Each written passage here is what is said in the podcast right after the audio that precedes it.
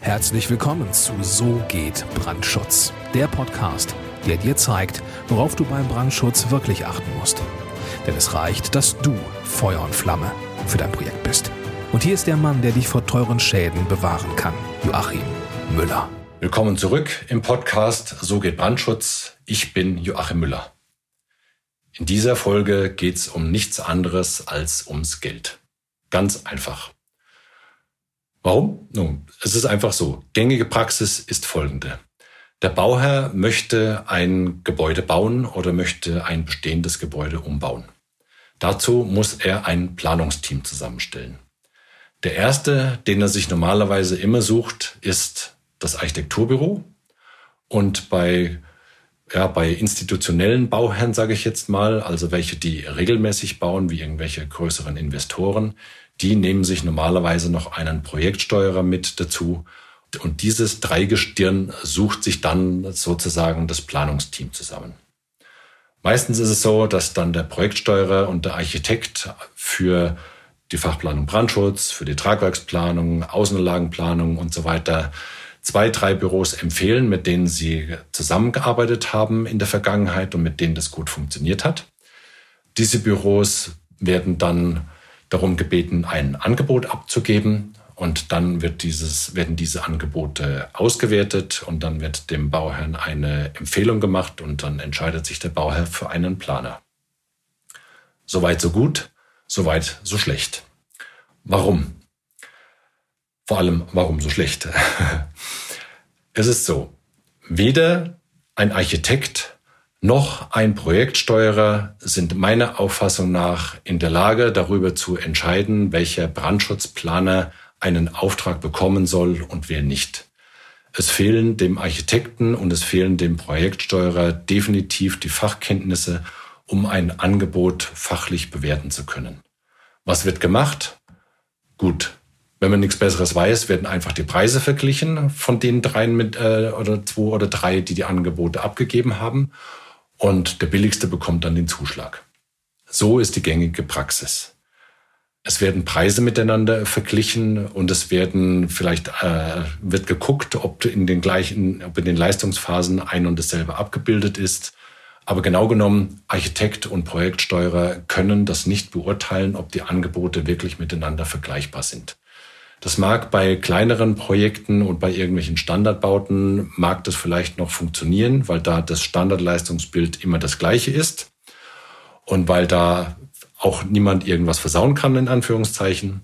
Aber bei einem größeren Bauvorhaben, bei einem komplizierten Bauvorhaben mit äh, teilweise mehreren Sonderbaunutzungen innerhalb ein und desselben Gebäudes und vor allem, wenn Leistungsphasen fünf bis acht auch noch äh, beauftragt werden sollen, sind weder Architekt noch Projektsteuerer in der Lage, das Leistungsbild des Brandschutzes wirklich zu beurteilen.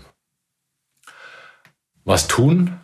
Ja, Aufklärungsarbeit leisten, meiner Meinung nach. Das ist das Einzige, was man machen kann, um äh, davon zu überzeugen, dass man als Planungsbüro wirklich sein Honorar auch wert ist. Und was auch noch getan werden muss, meiner Meinung nach, es muss einfach mal aufhören, mehrere Angebote einzusammeln, nur die Preise zu vergleichen und hinterher dem, äh, dem billigsten den Auftrag zu geben, ohne dass alle anderen überhaupt erstmal im Rahmen eines Verkaufsgesprächs dazu äh, aufgefordert wurden, zu ihrer, ihr Angebot sozusagen zu verteidigen oder zu erklären, in Anführungszeichen. Sowas findet im Regelfall gar nicht statt, sondern das, was stattfindet, ist Preisvergleich, Auftragsschreiben an den einen, äh, Ablehnungsschreiben an alle anderen. Das ist die gängige Praxis und diese Praxis ist auf Deutsch gesagt einfach nur Scheiße. Scheiße von vorne bis hinten. So darf das nicht funktionieren. Man muss als Planungsbüro immer die Gelegenheit bekommen, ein Verkaufsgespräch zu führen und ja, leider findet es häufig nicht statt wie viele Schreiben ich schon bekommen habe, Ihr Angebot war nicht das wirtschaftlichste. Äh, es ist wirklich zum, zum Haare raufen. Deswegen, meiner Auffassung nach, es ist absolut unerlässlich, jeden Bieter zum Verkaufsgespräch zu holen. Und dann soll jeder Bieter erklären, was tatsächlich hinter seinem Angebot steht. Er soll seine Leistungen, sein Leistungsbild erklären, das er angeboten hat dann wird sich schon der, äh, die Spreu vom Weizen trennen.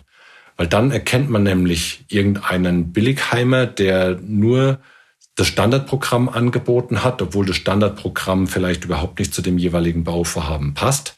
Und man erkennt denjenigen, der sich wirklich schon in der Angebotsanfrage mit dem Projekt auseinandergesetzt hat, der einen gezielten Plan hat, wie er das Projekt abarbeiten will. Und dazu gehört ein Verkaufsgespräch. Und das ist meiner Meinung nach absolut unerlässlich. Und zu diesem Verkaufsgespräch, da gehört, da ist nicht nur erforderlich, dass der Architekt mit dabei ist, sondern da muss dann auch der Bauherr mit dabei sein. Es kann nicht sein, dass der Architekt als Mittelsmann zwischen dem Anbieter und dem Bauherrn steht und dass der Architekt die Macht darüber bekommt, zu entscheiden, ob jetzt ein Angebot qualifiziert ist oder darüber zu entscheiden, ob ein Angebot zu hoch oder zu niedrig ist. Das steht dem Architekten meiner Auffassung nach einfach nicht zu, darüber zu entscheiden. Das magst du als Architekt oder Architektin vielleicht anders gewohnt sein. Das mag durchaus sein. Es mag durchaus auch sein, dass du da eine komplett andere Sicht auf die Dinge hast. Aber das ist ja dann deine Sicht auf die Dinge und äh, deine Meinung dazu. Äh, die lasse ich dir natürlich gerne auch. Aber überleg mal, ob du als Architekt wirklich in der Lage bist, ein qualifiziertes Angebot von mir zu beurteilen. Dazu müsstest du, müsstest du fachlich auf meinem Niveau sein. Und wärst du fachlich auf meinem Niveau, dann wärst du Brandschutzfachplaner und wärst Mitbewerber und würdest nicht darüber entscheiden als Architekt, ob ich einen Auftrag bekomme oder nicht. Also, es ist ein absoluter Denkfehler äh, und ein absoluter Systemfehler bei uns hier in Deutschland, dass die Architekten und die Projektsteuerer in die Machtposition versetzt werden, darüber zu entscheiden, welcher Fachplaner den Auftrag bekommen soll und welcher Planer nicht. Das ist meine Meinung zu diesem Thema. Und ja, wie ist deine dazu? Lass es mich doch wissen. Schreib es mir in die Kommentare. Schreib mir doch einfach eine E-Mail an office.tub-brandschutz.com. Und dann tauschen wir uns einfach mal untereinander aus. Und dann höre ich mir gerne deine Sicht auf die Dinge an.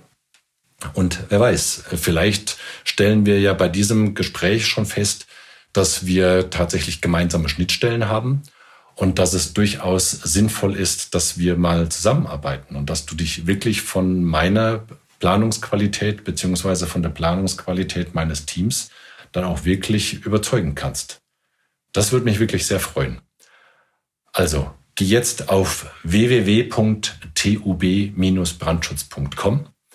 Dort findest du ein Kontaktformular. Das sind wirklich nur ein paar Klicks. Dann hast du deine Daten dort eingetragen. Dann kommen die Daten bei uns im System an. Wir rufen dich dann zuverlässig zurück und dann schauen wir, ob wir zueinander passen und wie wir dein Projekt auf das Niveau heben können oder deine Projekte, auf die sie einfach gehoben werden können. Bis es soweit ist, Herzliche Grüße, maximalen Wirkungsgrad bei allem, was du tust. Dein Joachim Müller von So geht Brandschutz.